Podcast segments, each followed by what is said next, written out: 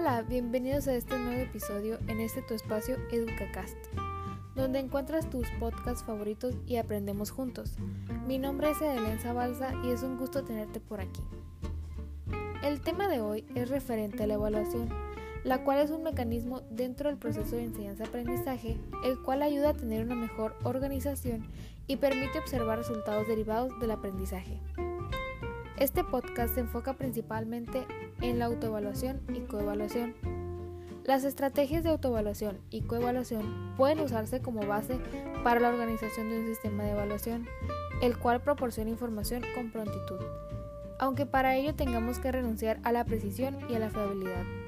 La idea básica de estas estrategias es que los alumnos pueden ser colaboradores del profesor, en este caso en las tareas de evaluación, ya que los profesores por lo general no disponen de ayudantes para realizar la labor evaluadora.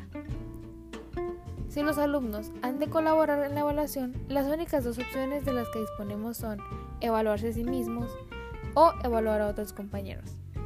La evaluación y la coevaluación proporcionan información con prontitud, puesto que si el profesor tiene preparadas las instrucciones con antelación, los alumnos pueden realizar la evaluación inmediatamente después de realizar el trabajo y obtener conclusiones rápidamente.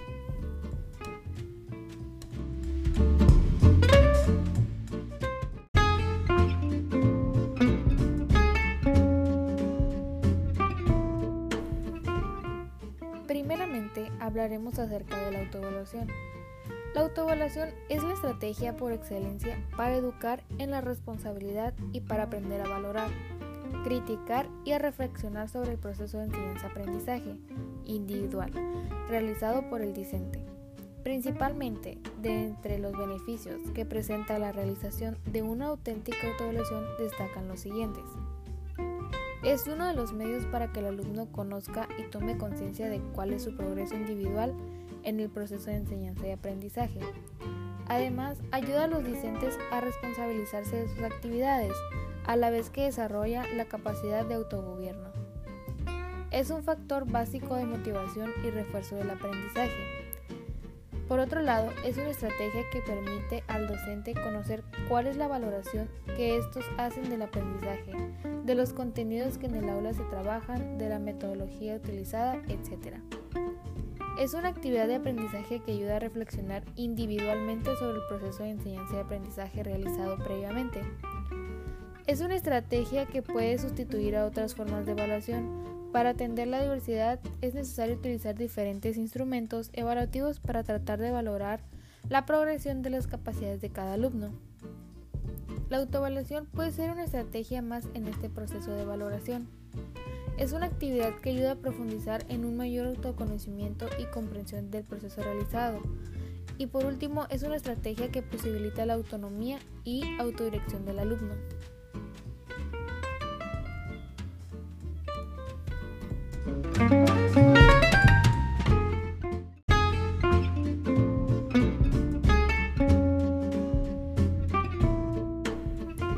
Todas las razones anteriormente expuestas, no cabe ninguna duda de que la autoevaluación del discente puede y debe ser utilizada como estrategia para afrontar la diversidad de intereses, necesidades y ritmos de aprendizaje del alumnado.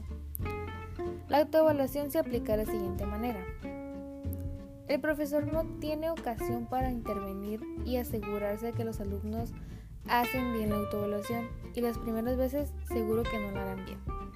El profesor no tiene información de cómo van los alumnos, no puede realizar acciones correctoras ni a nivel individual ni colectivo.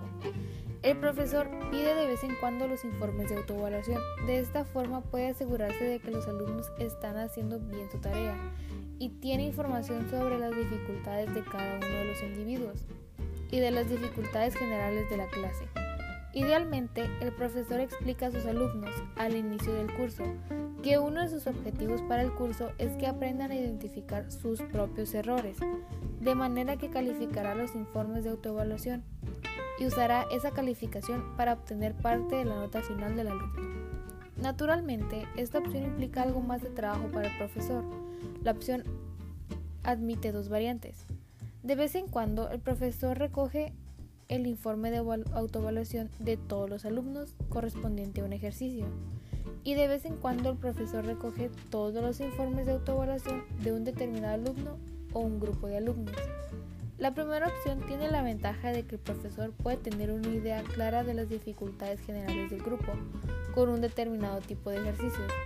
Tiene el inconveniente de que se trabaja con muchas hojas sueltas, cosa que puede resultar incómoda.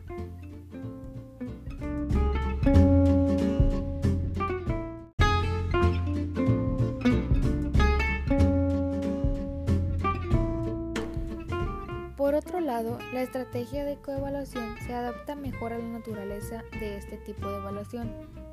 Un alumno puede juzgar de forma más neutral el resultado de trabajo de otros compañeros, naturalmente con la ayuda de una rúbrica bien elaborada.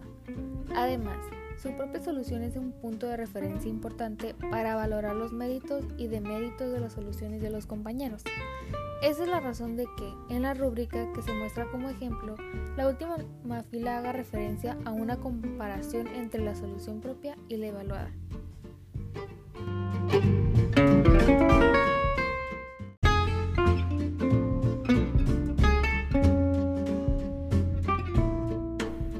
La coevaluación puede definirse como un proceso de valoración realizado entre pares basados en criterios predefinidos en el cual se evalúan el desempeño y la calidad de los trabajos, así como el nivel de logro en relación a los objetivos de aprendizaje. De igual manera se da y recibe retroalimentación. Los aspectos logísticos de la coevaluación son más complicados que los de la autoevaluación, simplemente porque los resultados de los trabajos de los alumnos deben ser recogidos y redistribuidos para ser evaluados por otros. Las soluciones a este problema dependerán mucho de las circunstancias de cada caso, por lo poco más puede decirse aquí al respecto con carácter general. Algunas de las características de la coevaluación son se utiliza comúnmente en trabajos colaborativos donde forma parte el mismo alumno. Al alumno se le puede solicitar que evalúe el trabajo de otro compañero sin que necesariamente pertenezcan al mismo equipo se obtiene un doble beneficio, ya que por un lado se le da la retroalimentación al compañero que se está evaluando, pero simultáneamente el alumno evaluador obtendrá retroalimentación de su propio trabajo. La coevaluación conlleva obtener ganancias cognitivas, pero también afectivas para los alumnos, quienes se sienten con una responsabilidad importante en el proceso de enseñanza-aprendizaje, lo cual incrementa su motivación intrínseca. Desde la perspectiva del docente, la coevaluación puede representar un ahorro de tiempo.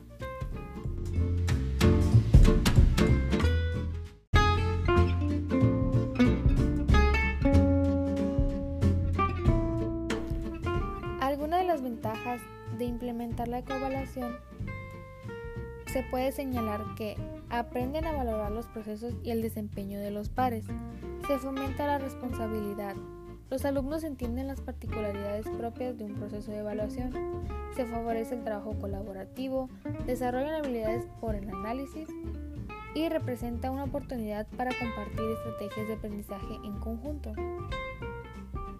Comprendemos que gracias a estos tipos de evaluación se puede interpretar de mejor manera el aprendizaje y con ello llegar a nuestros objetivos de manera efectiva, logrando establecer normas y criterios necesarios para enlazar necesidades específicas, mejorando la calidad educativa. Muchas gracias por escucharnos una vez más. Nos vemos en un próximo episodio, esperando hayan disfrutado tanto como yo. No olvides suscribirte para obtener notificaciones cuando subamos próximos episodios. Recuerda que este es tu espacio, EducaCast. Muchas gracias.